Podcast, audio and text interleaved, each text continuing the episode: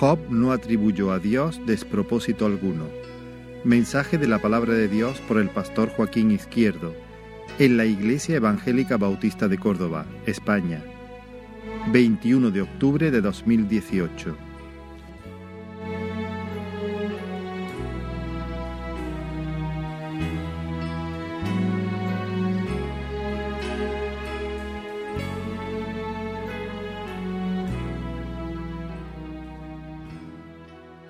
Quiero comenzar diciendo que esta predicación que voy a tratar de, comunicar no es algo que Dios me haya dado a mí. Se lo dio a un siervo, yo se la escuché hace unos pocos de años ya, y él la dio en una conferencia de pastores eh, hace ya nueve años aproximadamente. Eh, el predicador se llama Steve Lawson, por si lo queréis buscar. Steve Lawson.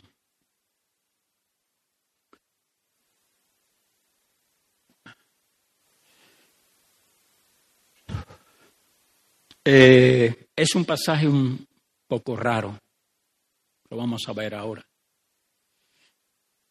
que eh, yo puedo titular esta predicación, Job no atribuyó a Dios despropósito ninguno. Job no atribuyó a Dios despropósito alguno. Vamos a ir al libro de Job, por lo tanto. Me alegro de saludaros.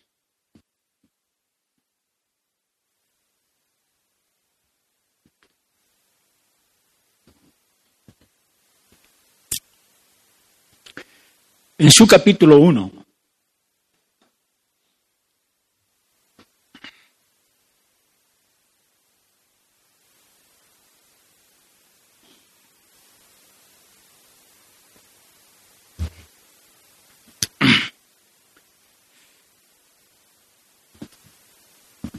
Vamos a leer solamente eh, del 6 al 12, aunque me voy a basar toda la predicación en todo el capítulo 1 prácticamente y el capítulo 2.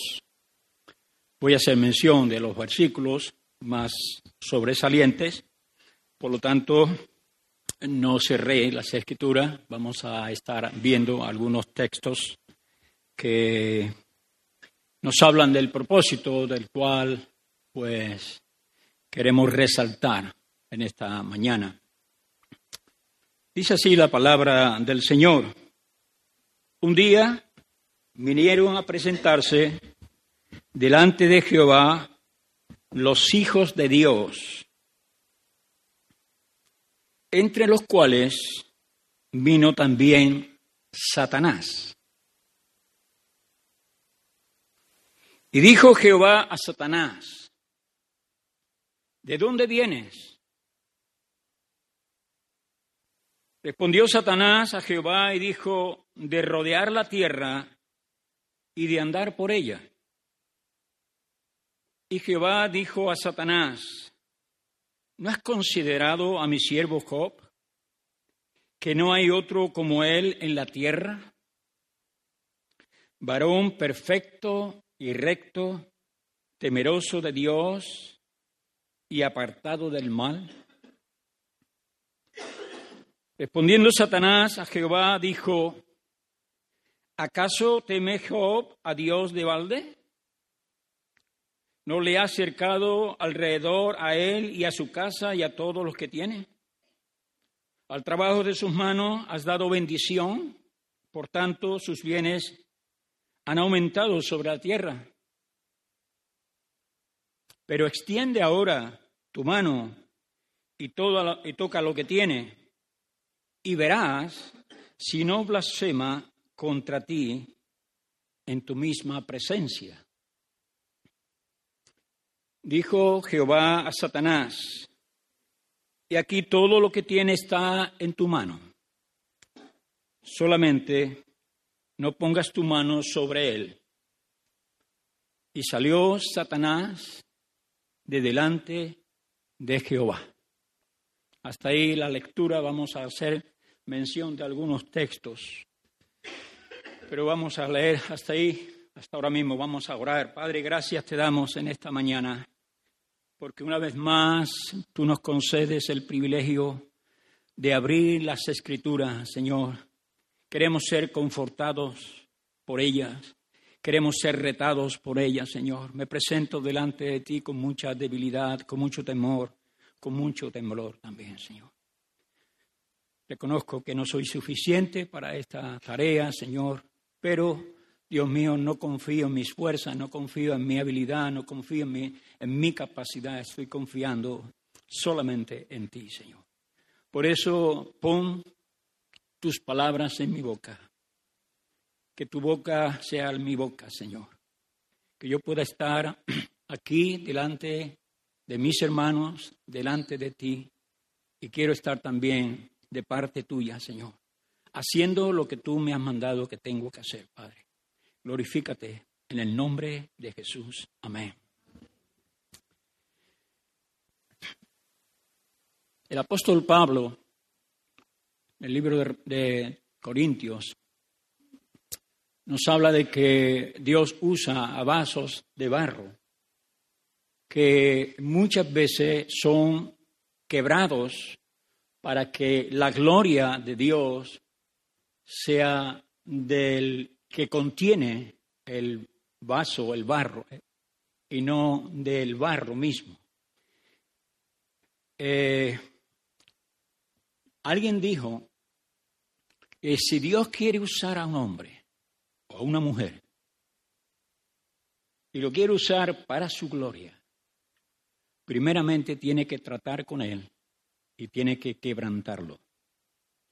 No es lo mismo, hermanos, un instrumento quebrantado delante de Dios que un instrumento que no ha sido tratado por Dios.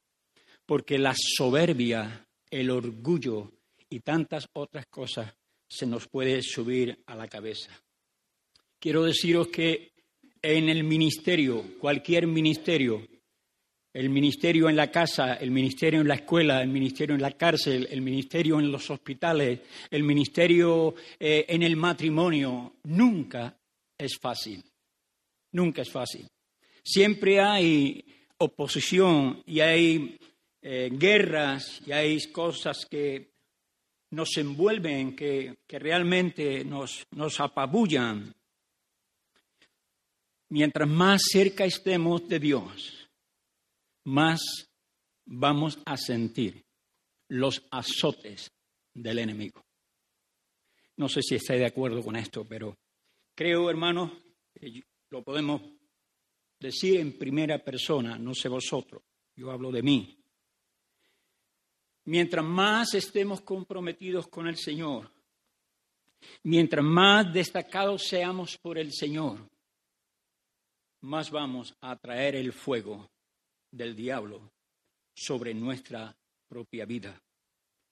Los profetas del Antiguo Testamento fueron una banda de gente que normalmente eran solitarios, vivían en desiertos. Ahí tenemos a Elías, Juan el Bautista y algunos otros más. Una banda de gente que estaba eh, estaban tan solos, tan solitarios, estaban tan afligidos, que ellos solamente tenían tratos con Dios. Ellos fueron gente atacada, agredida física y verbalmente. No sé si tenéis en la, en la imagen, en la mente, alguna persona que sufrió por causa del haber dicho o haber predicado el mensaje que Dios te da. Normalmente son hombres solitarios con apariencia de ser arrogantes, pero han sido elegidos por Dios para una labor dolorosa y muy mal entendida. ¿Recordáis al profeta Jeremías cuando él predicaba y decía, tú predica, pero no te van a oír? Normalmente esta gente eran, como he dicho, solitarios, elegidos por Dios para una misión muy, muy desagradable en un sentido, pero siendo siempre sinceros y honestos con Dios. La de anunciar la palabra del Señor nunca va a ser fácil. La historia está llena de personajes, personas que sufrieron por causa de predicar la palabra de Dios. Tenemos mártires en la historia por predicar la palabra del Señor. Quizás tú te estás diciendo ahora mismo, pues yo no siento ninguna presión. No sé si los de la caja roja sienten alguna presión.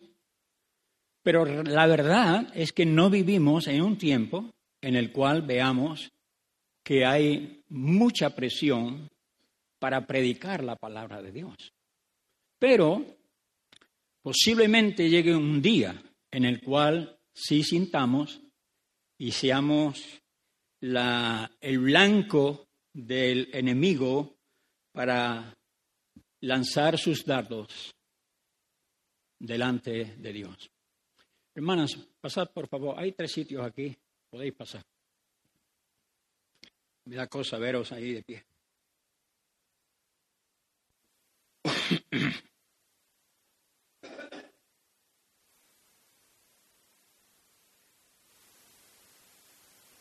Como sucedió en la Segunda Guerra Mundial, los primeros que caían en el frente de la batalla eran los, los más valerosos, los que estaban puestos al frente.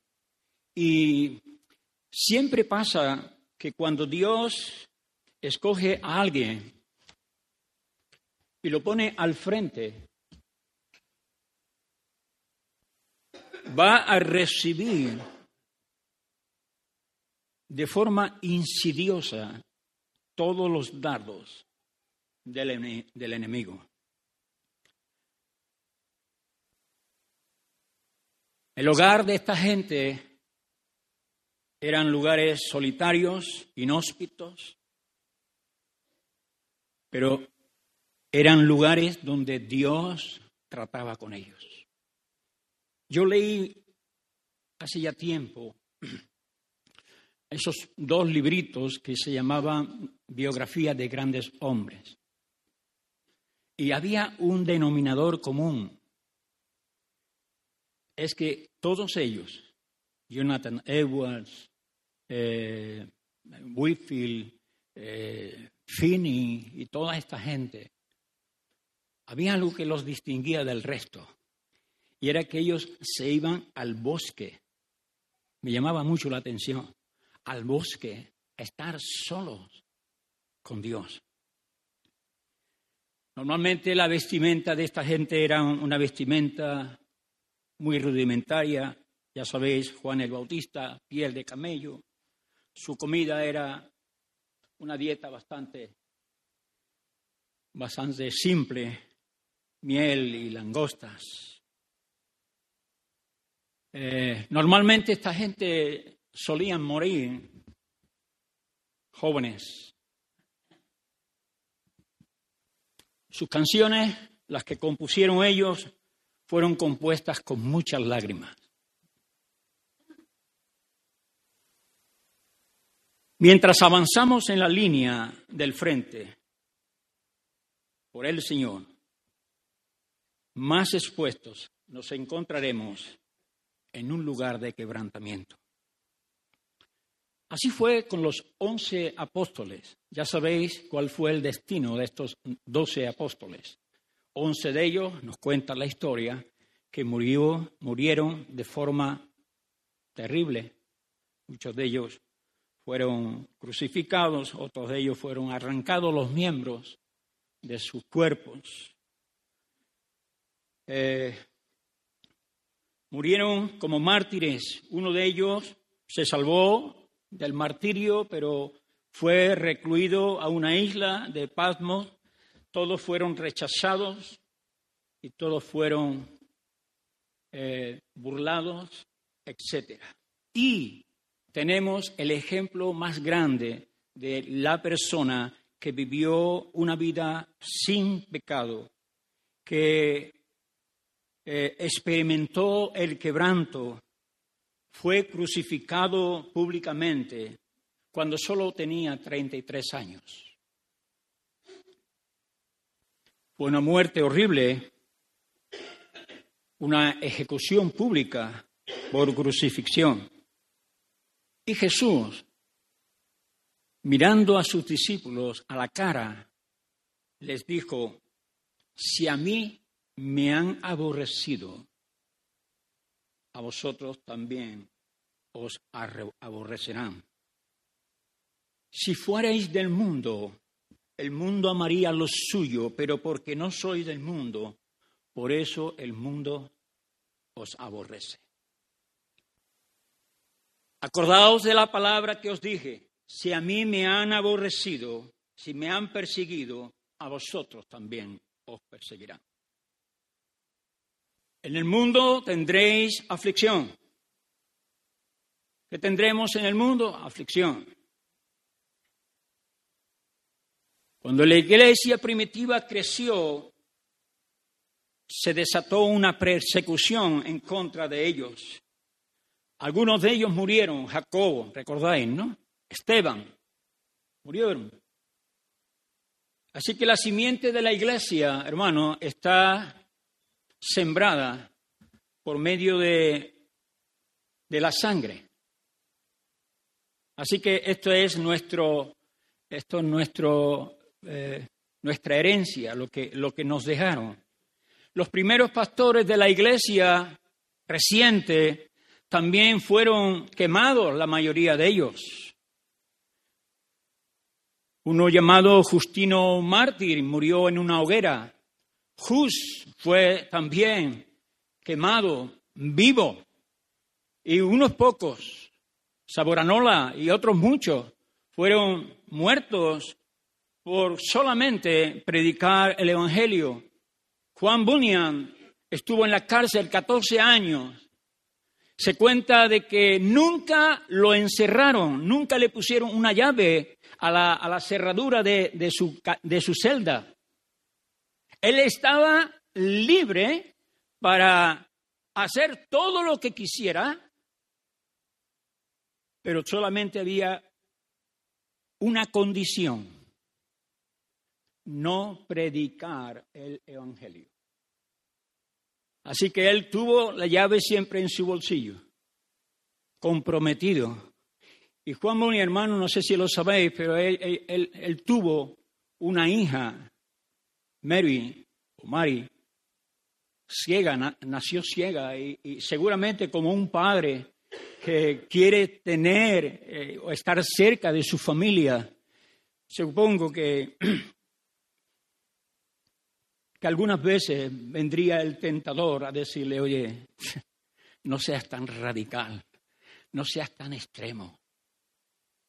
Pero él, ya sabemos lo que pasó allí en aquella prisión. Él compuso él escribió uno de los libros más leídos que ha habido en la historia, El progreso del peregrino. Todo cristiano que quiera vivir piadosamente en Cristo Jesús padecerá persecución. Tú te estás preguntando, ¿y, todo esto que tiene que ver conmigo?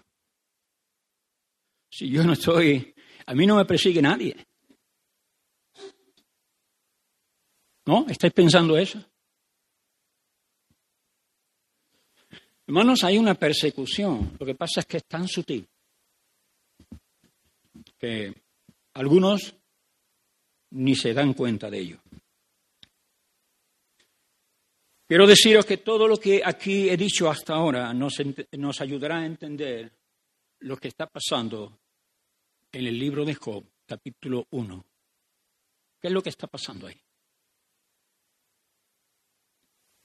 Hay una realidad, hermanos, en este pasaje.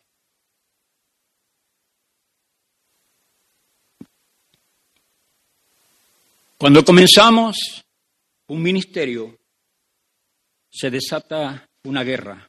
Lo que pasa es que es una guerra invisible. Ustedes saben que Satanás, una de las cosas que tiene, es que él se viste como ángel de luz, entre otras atribuciones que él tiene. Es un conflicto que no es visible y este conflicto, hermano, es entre Dios y Satanás. Lo hemos leído. Conflicto no es contra ti, es contra Dios y Satanás.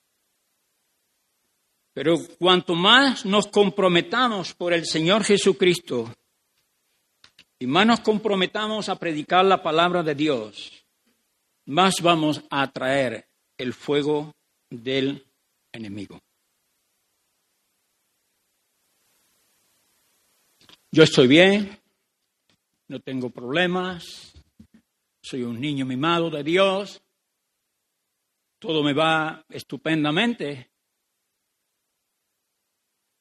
Pero también eso lo, lo dijo Job. ¿Le iba bien a Job?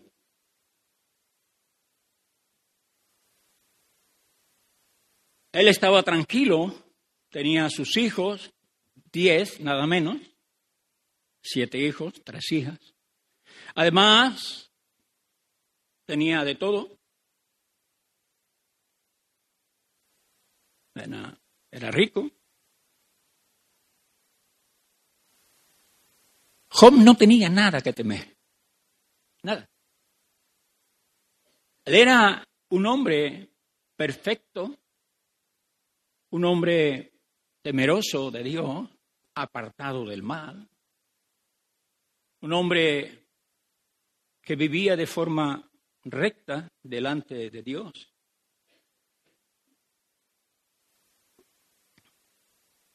Pero a primera vista, Job sería el candidato más improbable. Lo has escuchado bien. El candidato más, menos improbable de que Satanás viniese a sacudirlo, a moverle todo lo que él tenía.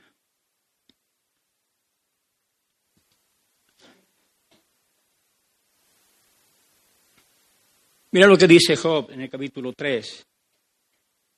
Porque el temor que me espantaba me ha venido y me ha acontecido lo que yo temía. ¿Qué le aconteció a Job? Lo que él temía. Las cosas le iban bien, los negocios le iban bien, tenía muchas ovejas, muchos camellos, muchas yuntas, hijos, todo le iba bien. Sin embargo, vemos que hay un día, dice que un día, no sabemos cuál es ese día, no sé cuántas veces ocurren esos días en la presencia de Dios. No sé si ocurren cada mil años ocurre cada dos meses, pero dice que un día vino Dios a llamar a sus ángeles para que le rindiesen cuenta. Y entre ellos también vino Satanás. Tú te estarás preguntando, igual que yo, ¿qué hace Satanás en medio de los hijos de Dios? ¿No? ¿Qué hace? ¿Qué, qué función tiene? Él es perfecto, recto, temeroso de Dios, apartado del mal, delante de nosotros se nos presenta con cualidades genuinas, una calidad espiritual y un carácter que es irreprobable, era irreprensible, sin defecto. No quiere decir que no hubiese pecado en él, sino que no es reprochable en su carácter y en su conducta. Este era Job. Los que hemos leído Job, hay un capítulo, capítulo 29, donde Wenceslao Calvo nos, predicó en un retiro de familias que, tuvimos allá en, el Cerro Muriano, y nos habló de este capítulo 29. Dice que Job eh, había, blindado sus ojos para no eh, ser seducido por nada.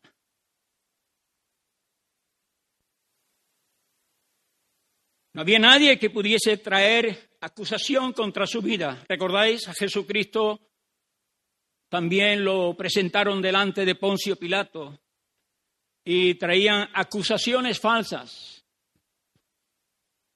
No hay cosa más terrible, hermano, que sentir una acusación falsa.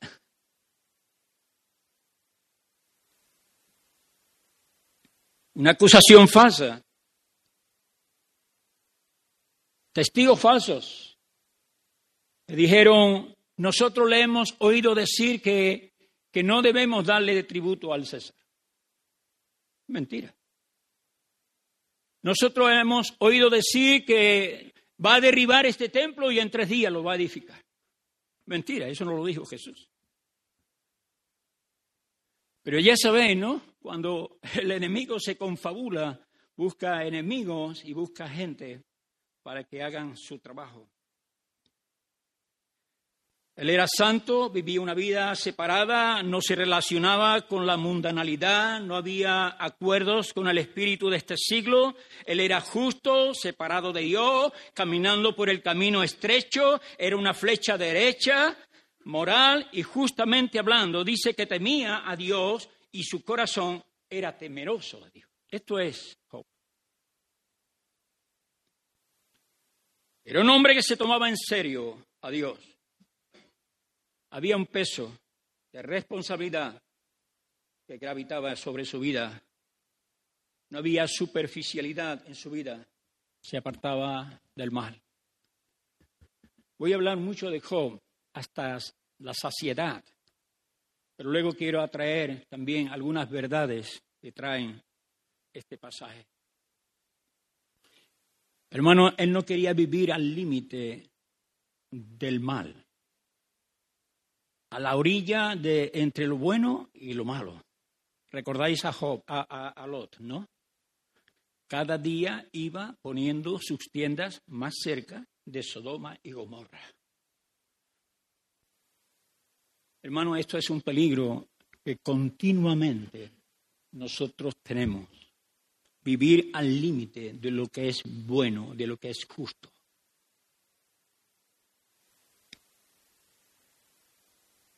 Sus pies, su lengua, su corazón eran rectos para Dios. Vamos a ver algunas cosas. Ah, vamos a ver algunas de las cosas que Dios le dio a Job. Las bendiciones de Dios. Tenía siete hijos, tres hijas. Dice que tenía una hacienda, era siete mil ovejas, tres mil camellos, quinientas yuntas de bueyes, quinientas asnas y muchísimos criados. Y era aquel varón más grande que todos los orientales. No estamos hablando de una figura mitológica. Job no es un mito. Job es una persona que vivía en un lugar llamado Uz, en Arabia. Pero este hombre, hermano, era exitoso, un hombre que era piadoso, y esta es una rara combinación. Ya sabéis que Jesús dijo en una ocasión, es más difícil que un rico entre en el reino de los cielos que un camello pase por el ojo de una aguja. Sin embargo, en Job se da esta característica. Era un hombre que tenía éxito en sus negocios y sin embargo era un hombre que vivía enteramente para Dios. Versículo 4.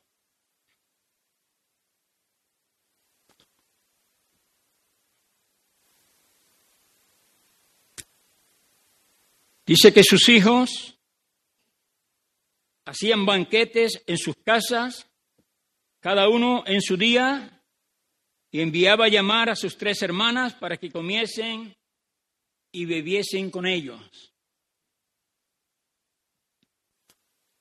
Parece ser que había armonía en la casa, había gozo, había felicidad, disfrutaban de las cosas que tenían no era como aquel hijo mayor del padre pródigo. Siempre hemos dicho al hijo pródigo, pero yo creo que es el padre el pródigo. Dice la palabra que él,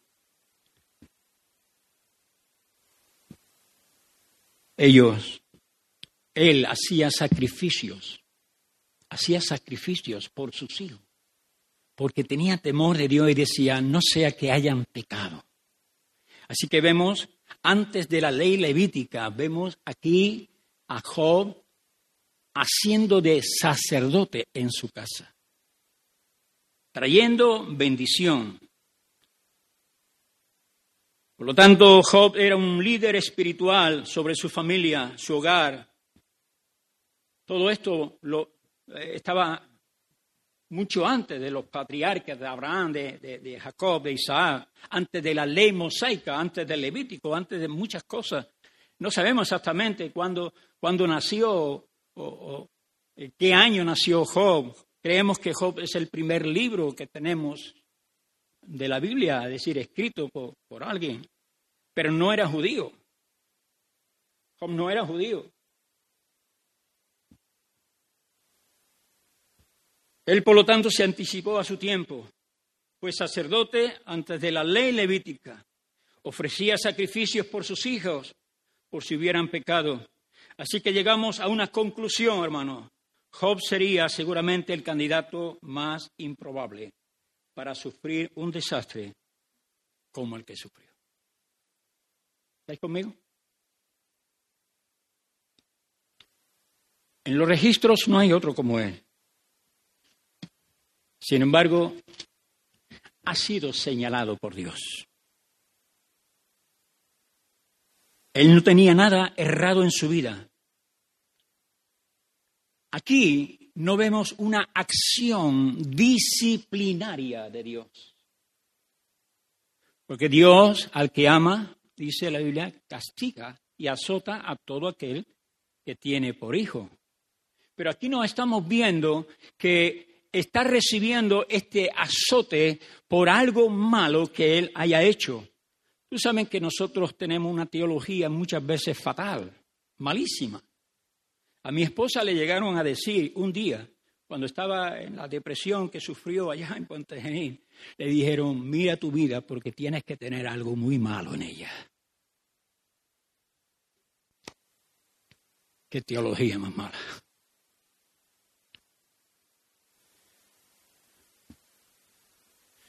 Los amigos de Job también tenían una mala teología. Así que no estamos aquí presenciando un acto de disciplina de Dios a un hombre que ha hecho algo malo. Es todo lo contrario. Era un hombre temeroso, apartado del mal. Estaba arraigado, enraizado, fijo sobre el, el suelo de la gracia, de la misericordia de Dios. Él conoce a Dios, él temía a Dios, él caminaba con Dios, él amaba a Dios, él servía a Dios, él obedecía a Dios, él glorificaba a Dios. Y es por todo esto que es el hombre más piadoso de toda, la, de toda su generación y porque es el árbol más alto del bosque. Tú sabes que cuando hay un bosque, hay un árbol muy grande, normalmente los rayos caen sobre él, sobre el, el más alto.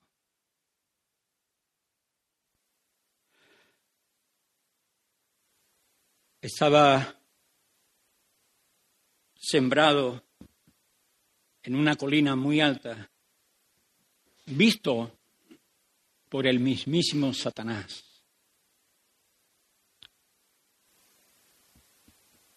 Él va a ser expuesto.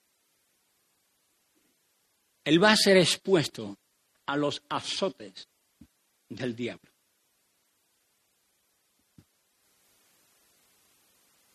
El texto que acabamos de leer es uno de los textos más raros que hay en las Escrituras. Yo no lo entiendo porque entre los hijos de Dios viene también Satanás, pero no es la primera vez que aparece. En el libro de Zacarías también aparece. Satanás delante de Dios acusando, acusando a Josué, el sumo sacerdote. Pero ahí estamos, estamos delante del trono de Dios, podemos ver a Dios hablando y podemos ver a Satanás hablando. Es decir, hay un diálogo entre ellos. Y ese día, del cual he hablado antes, cualquier día, cualquier día en el cielo, hermano. Cualquier día puede ser este día. ¿Quién le va a decir, quién le iba a decir que los vecinos del pueblo de, no, no recuerdo su nombre, un poco raro, la inundación le vino en un cuarto de hora? Lo perdieron todo.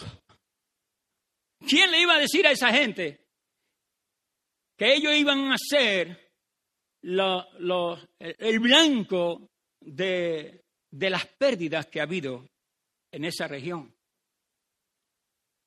Así que quiero decirte, hermanos, que cualquier día puede ser ese día.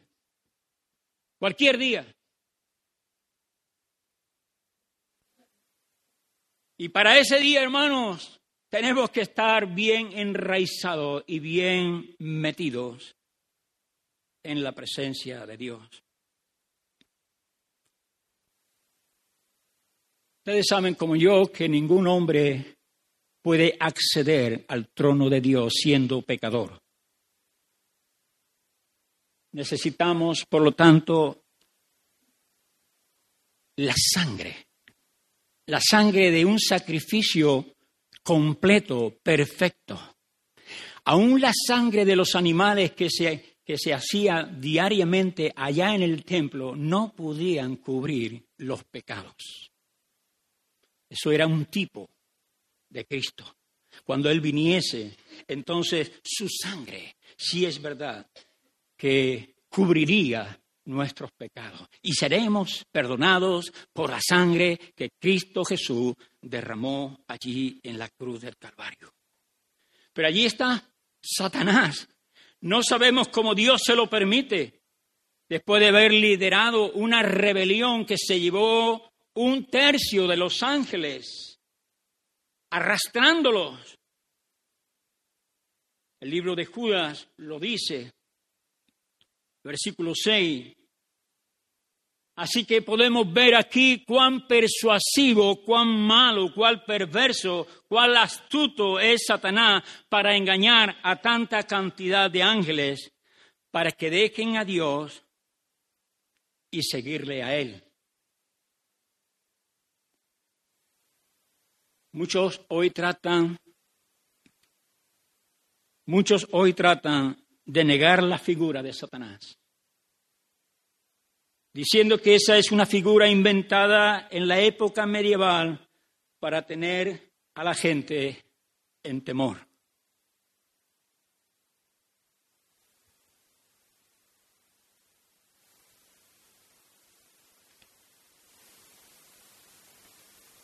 Nosotros sabemos que en toda la Biblia, en el Antiguo Testamento y en el Nuevo Testamento, todos los escritores, prácticamente casi todos, mencionaron a Satanás. Y por supuesto, Cristo habló con él, cara a cara. El diablo es conocido por muchos nombres, os voy a dar unos pocos.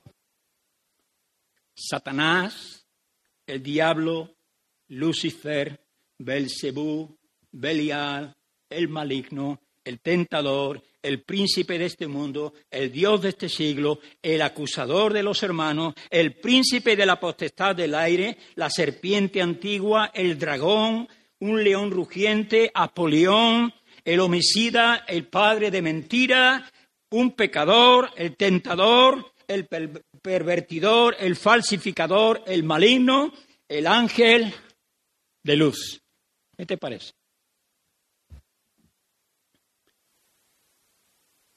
La pregunta que todos nos podemos hacer, ¿qué es lo que está haciendo aquí Satanás? ¿Qué es lo que hace? Bueno, como su propio nombre indica, él lo que hace es atacar, acusar, pervertir, es oponerse, es el adversario en el tribunal, él hace el papel de fiscal para acusar a los hermanos. Apocalipsis 12:10, Zacarías 3:1. ¿Qué hace Satanás en el cielo? C.S. Lewis dijo que Satanás es uno de, que desentierra toda la basura de nuestra vida y presenta cargos delante de Dios en el cielo. Y debemos saber que es necesario que tengamos a alguien en los cielos que nos defienda de todas sus acusaciones sea un abogado defensor a la derecha del Padre, que todos los que hemos puesto nuestra confianza en Él no seremos avergonzados porque en Él Él no ha perdido todavía ni un solo caso, ya que Él puso su vida por todos sus escogidos. Termino la cita. Dios le pregunta a Satanás. No es que Dios está pidiendo información. Él no está pidiendo información que Él no sabe. Dios conoce todas las cosas, todas las cosas, dice la Biblia, que están desnudas y abiertas delante de Él.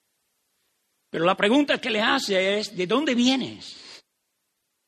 La respuesta, de rodear la tierra, de andar por ella.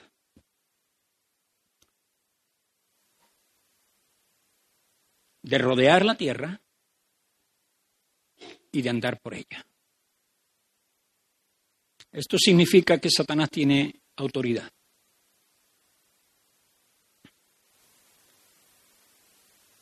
Satanás no está en el infierno. Algunos han dicho que Satanás está en el infierno, pero está amarrado.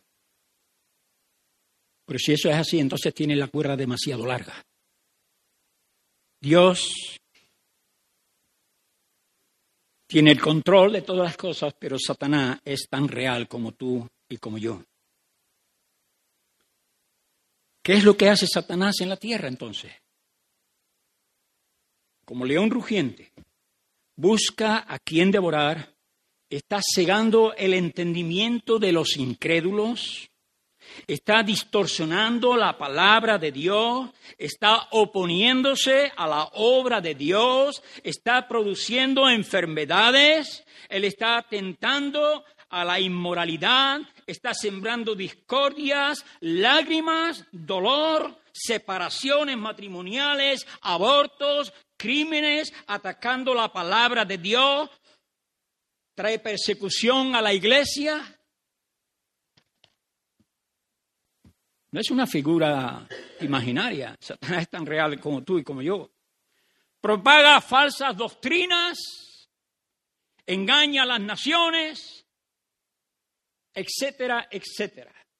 Y quiero decirte algo también, hermano. Satanás no tiene vacaciones, ni en agosto. Cuando los cordobeses nos vamos a Fuengirola por ahí, Satanás sigue trabajando. Bueno, Torros, ya está.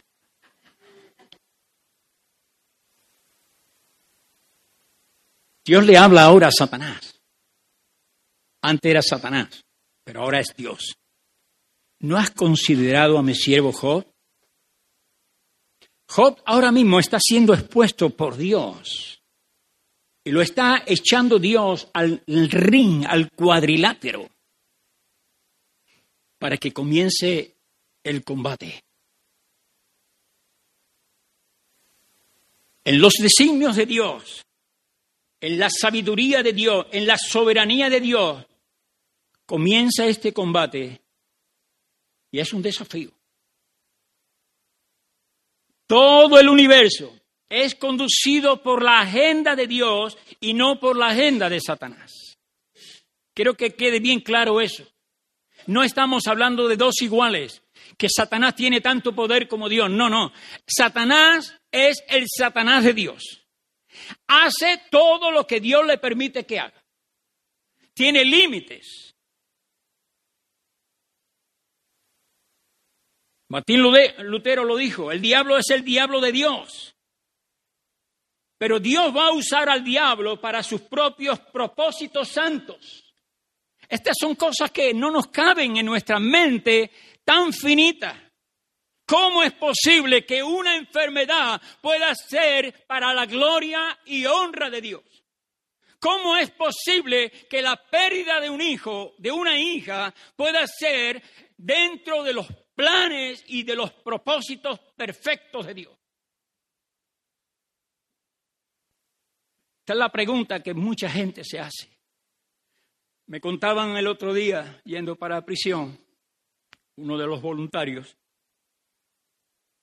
que una familia en el sector sur le ardió el piso y murió la madre y un hijo. La hermana de la chica que estaba, que había, había muerto, estaba yendo a la iglesia, a la iglesia evangélica. A partir de ese día, se peleó con Dios y no ha vuelto a pisar la iglesia.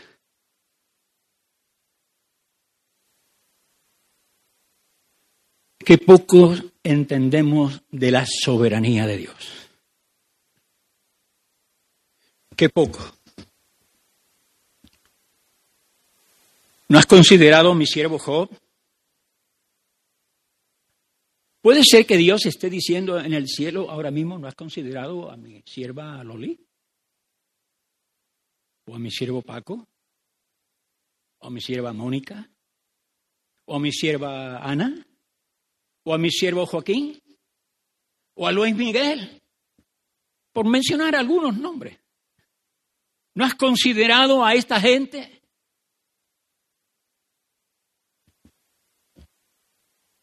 Que no hay otro como Él en toda la tierra. ¿Podrá Dios decir de nosotros lo mismo que dijo de Job? Que no hay otro como Él. ¿No hay otro como ella en toda la tierra? Vuelvo a repetir, no es que haya algo malo en Job. No hay nada malo en Job. Porque toda su vida era recta delante de Dios. Pero aún así, hay tiempos, temporadas, donde habrá tormentas. Y vamos a sufrir en nuestra vida. ¿Verdad, Loli? ¿verdad? Vamos a sufrir. Dale gracias a Dios por lo que tienes. Tienes hijos, tienes salud, tienes trabajo. Pero que poco consideramos cuando Dios trata con nosotros. Y tenemos pérdidas. vamos a sufrir, hermanos. Ya sea por nuestro pecado o por el pecado de otros. ¿Sabéis por qué? Porque el mundo está caído. Pero hermanos, si sufrimos, sufriremos por la gloria de Dios. Mateo 5, 10 y 11 Dice, bienaventurados sois cuando por mi causa os persigan y digan toda clase de mal contra vosotros, mintiendo.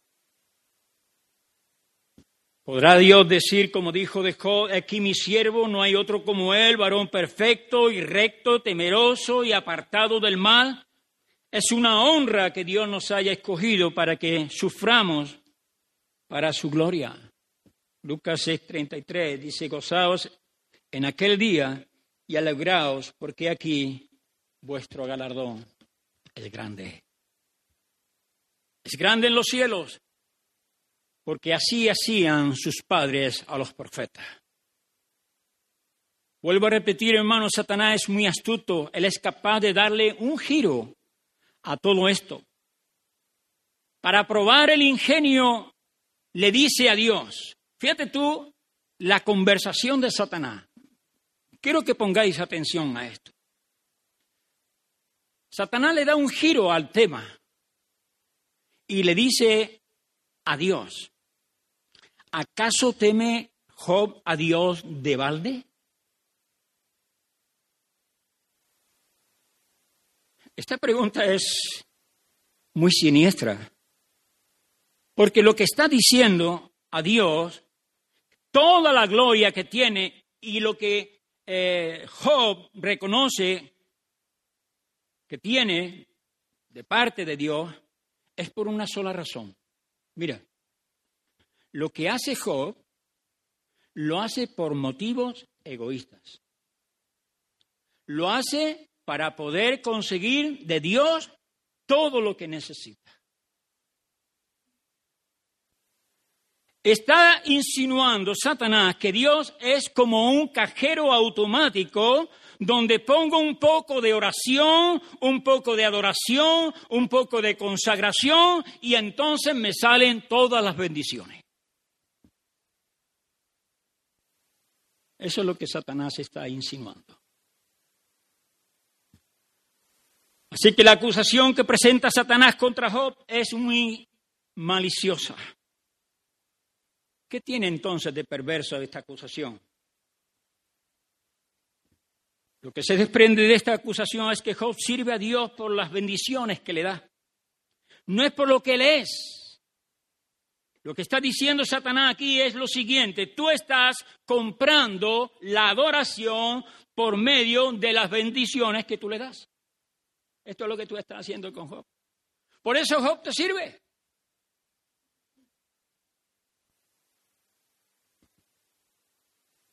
Estamos siendo seducidos, en otras palabras, por Dios para que adoremos a Dios. Qué barbaridad, ¿no? Pero esa es la manipulación de Satanás. Job tiene muchos motivos para adorar a Dios. Él tiene hijos, ovejas, camellos, ganado, siervos, mulas. Y Dios te sirve porque tú has sido muy bueno con él. ¿Lo veis?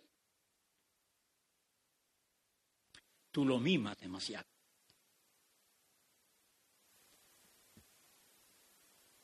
Le dice, ¿no lo ha acercado alrededor de él con su, a su casa y a todo lo que tiene? ¿No, no le has puesto protección a su, a su lado? Tú lo tienes entonces muy protegido ha puesto cerca alrededor de él. Yo he intentado muchas veces, decía Satanás, pero una y otra vez he intentado dañarlo, pero esa cerca que tú le has puesto me lo ha impedido. He querido arruinar muchas veces su vida, una y otra vez, pero me ha sido imposible. Es la mano providencial de Dios que está alrededor de él la que ha impedido lograr atacar su vida. Nosotros tenemos la mano de Dios. Él es castillo fuerte, ¿no? Él es nuestro libertador. Él es el que levanta nuestra cabeza. Él es el que hace que nuestros pies estén sobre la roca. Pero Job, hermanos, era un viejo conocido por el diablo. Y seguro que lo había intentado muchas veces. Martín Lutero dijo esto. quiero ser tan conocido en el infierno como lo soy en el cielo.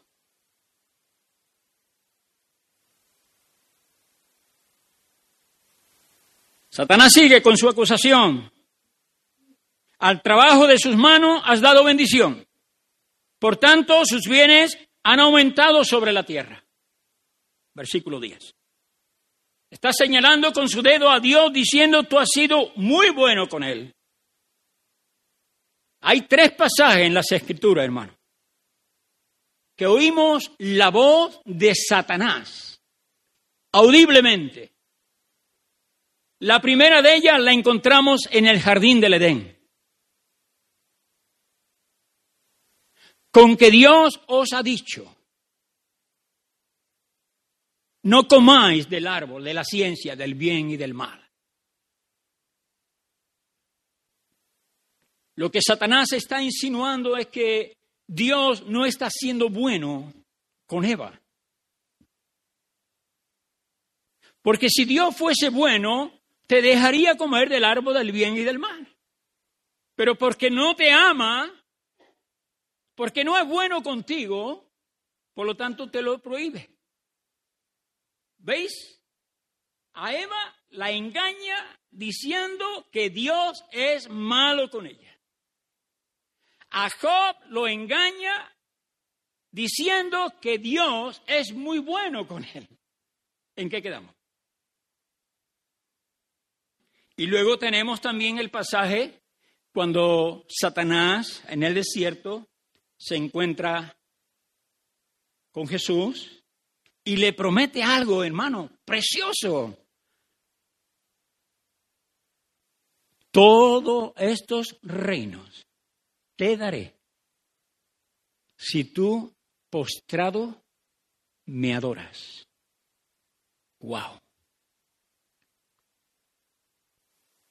Si tú me adoras, yo te voy a dar todo lo reinos. Es más, mira, eh, fíjate tú que Satanás es astuto. Hasta te puedes evitar la cruz.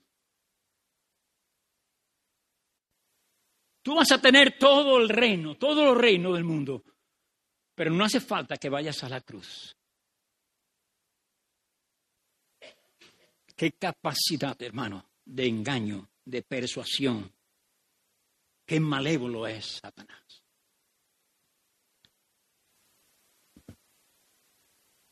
Pero aquí está todo el meollo de la cuestión, hermano. Y ahora quiero que pongáis atención. Extiende ahora tu mano, versículo 11, y toca todo lo que tiene, y verás si no blasfema contra ti en tu misma cara. Wow. Toca ahora todo lo que tiene. Y veremos a ver si este Job tan santo, tan perfecto, tan... no es capaz de blasfemar tu nombre. está desafiando a Dios para que toque lo que poseía y para ver si Job seguía, seguiría adorando a Dios como lo hacía hasta, esa, hasta ese momento. Pero quiero decirte, hermanos, que este es el reto también para nuestra vida.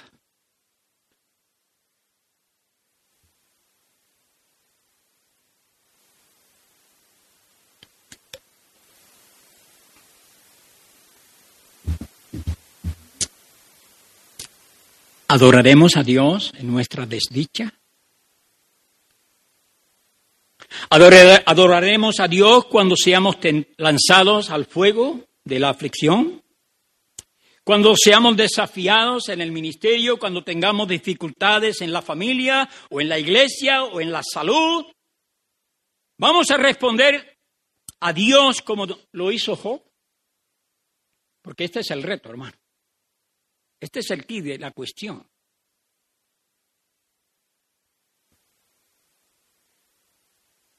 Pero este reto, hermano, es para cada uno de nosotros. Yo me, me encanta escuchar a Luis Miguel, me encanta. Cuando él ora, Gracias, Padre, porque una semana más. Él no cuenta los años, hermano. No sé si os cuenta. Él cuenta las semanas. Y cuenta los días. Tú a lo mejor estás haciendo planes para 20 años. Él hace para la semana.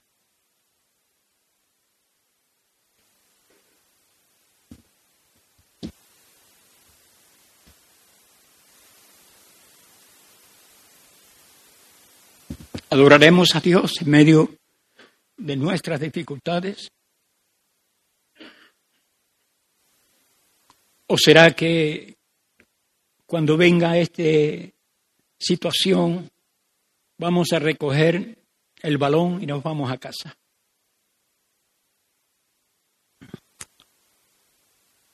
¿Maldeciremos a Dios? ¿O vamos a huir de todo problema ¿O será que vamos a decir, yo adoraré al Señor? Este es el desafío, hermano. Este es el desafío para cada uno de nosotros que estamos aquí. Cuanto más lanzados seamos en la primera línea del frente de batalla o en el servicio al Señor, más seremos confrontados con este dilema. Mientras las cosas nos van bien, adoramos, bendecimos a Dios. Pero cuando las cosas se nos tuercen, entonces mi adoración cae. Vamos a ver el versículo 12. Dijo Jehová a Satanás, he aquí todo lo que tiene está en tu mano. Todo lo que tiene está en tu mano. Solamente no pongas sobre la mano. Dios está absolutamente, totalmente, completamente en el control de esta situación. Él es el soberano. La guerra espiritual no es una guerra cósmica entre dos iguales. Mayor es el que está en nosotros que el que está en el mundo. Dios es el que define lo que Satanás puede hacer. Dios lo define. Dios dice hasta aquí. Lo mismo que Dios es capaz de decirle al mar hasta aquí, Dios le dice a Satanás hasta aquí. No le toques. Toca lo que quiera casa, su familia, lo que sea, pero no le toques a él. Bueno, ya sabemos en el capítulo 2 que Satanás sigue ahí queriendo derribar a, Job. Y dice, claro, piel por piel, tócale su cuerpo, verás que si te maldice. Verás si te maldice. Tócale su cuerpo. La guerra espiritual hermanos, es tan real como tú y como yo. Pero Dios usa al diablo para sus planes y propósitos y para su gloria. Tenemos un ejemplo cuando Dios manda a Moisés a que hable con, Faraón. ¿Recordáis? ¿Quién fue el que endureció el corazón de Faraón? Pero Dios se glorificó en Faraón, sí o no. Aunque el corazón de Faraón estaba endurecido, pero Dios se glorificó en Faraón, sí o no. Estas son las maneras que Dios tiene muchas veces de tratar con nosotros. No lo entendemos. ¿Tú lo entiendes? Yo no lo entiendo, pero lo acepto.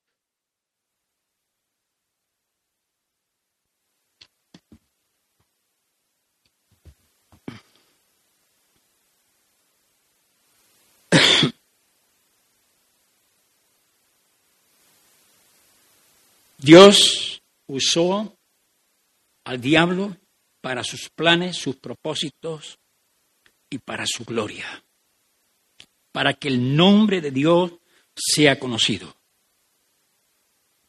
Y eso es lo que el Señor está haciendo con el diablo hasta este mismo momento.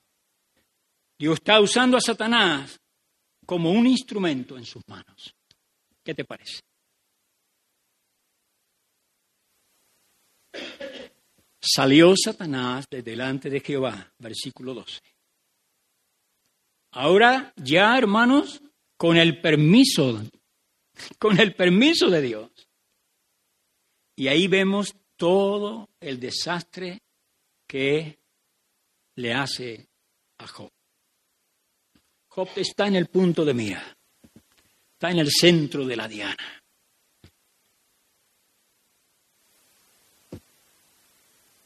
Vemos un desastre detrás de otro desencadenándose. Versículo 13. Versículo 13. Y, un día aconteció que sus hijos e hijas comían y bebían vino, comían vino, bebían vino en casa de su hermano el primogénito. El versículo 14 dice, y vino un mensajero a Job y le dijo, estaba arando los bueyes y las asnas paciendo cerca de ellos, y acometieron los sabeos y los tomaron y tomaron a los criados a filo de espada, solamente quedé yo para contártelo. Y esto se repite cuatro veces, hermano. No tengo más tiempo, lo siento. Me he entretenido demasiado. Pero quiero deciros que en todos los rum, los combates que tuvo eh, Satanás, quitándole todo lo que él tenía. Él esperaba, mira lo que esperaba Satanás. ¿Tú sabes lo que esperaba Satanás? ¿Lo sabe? Te lo voy a decir yo, si no lo sabe. Satanás estaba esperando que cuando terminase Job de recibir estas malas noticias, él se enfrentase a Dios y blasfemase el nombre de Dios como casi siempre había conseguido a él que la gente hiciera. Eso es lo que Job, eh, Satanás estaba esperando. Satanás estaba esperando que Job maldijese a Dios.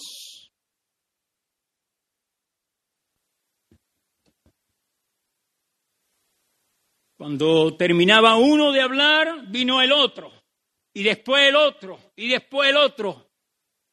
Y al final, hermanos, al final, tus hijos, tus diez hijos, porque miran, las ovejas, los, camellos, los bueyes, todo eso se puede reponer. Pero diez hijos, ¡fua! ¡Qué fuerte! ¡Qué fuerte!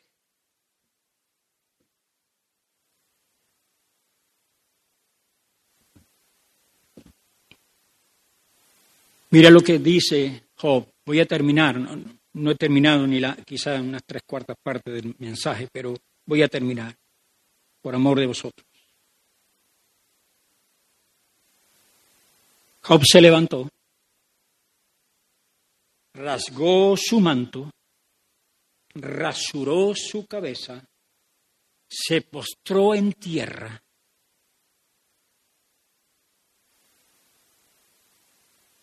y adoró. ¿Qué hizo Job? Se cortó el cabello, se rasuró en señal de duelo, de dolor. Pero él hizo algo, hermanos. Tenemos ahí un, un pilar donde podemos mirar. Señor, yo quiero ser como Job. Yo quiero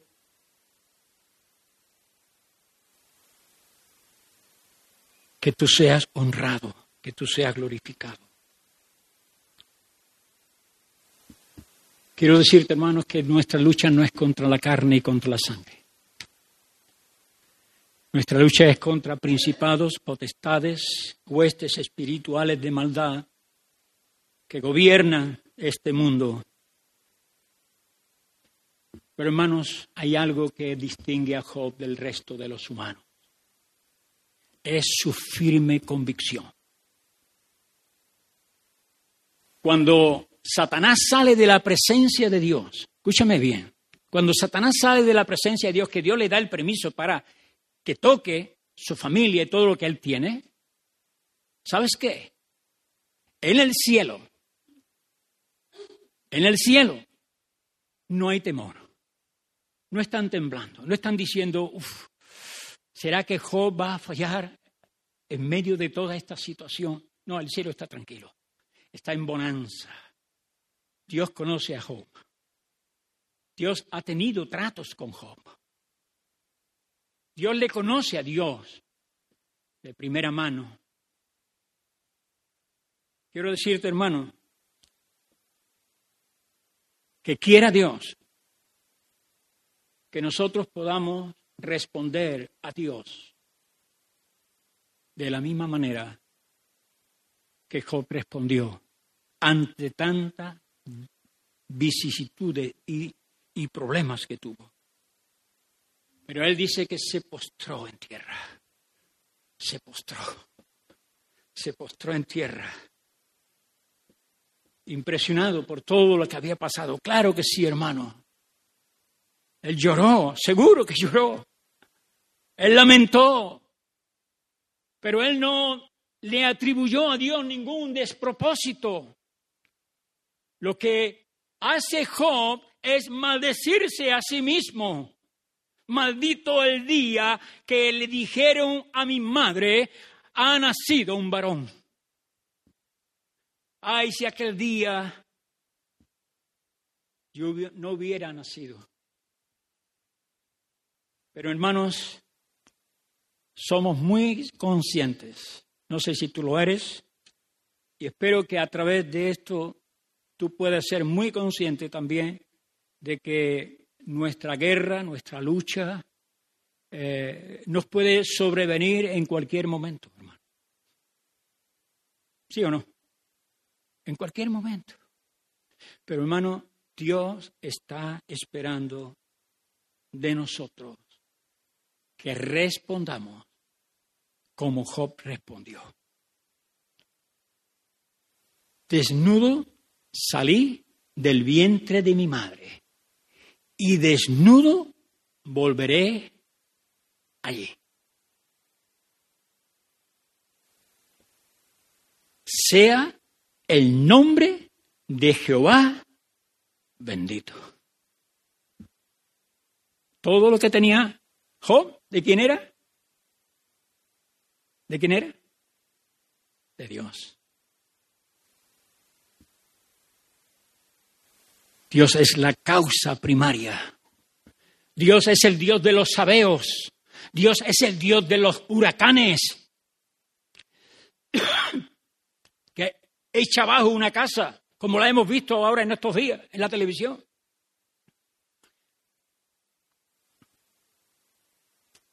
Pero Dios sigue en su trono, sentado, esperando que su pueblo no le atribuya a él ningún despropósito. Todo lo que quiso ha hecho. Así que os dejo Espero que esto haya causado en nosotros, en nuestros corazones, un peso. Si tú estás bien, dale gracias al Señor. Pero el día que te encuentres mal, el día que encuentres que hay luchas en ti, hay dificultades en ti, mira al trono de la gracia de Dios y fortalécete en el Señor y en el poder de su fuerza, porque esta leve tribulación momentánea produce en nosotros un cada vez más excelente y eterno peso de gloria. Que el Señor os bendiga. Fija tus ojos en Cristo, tan lleno de gracia amor. Y lo terrenal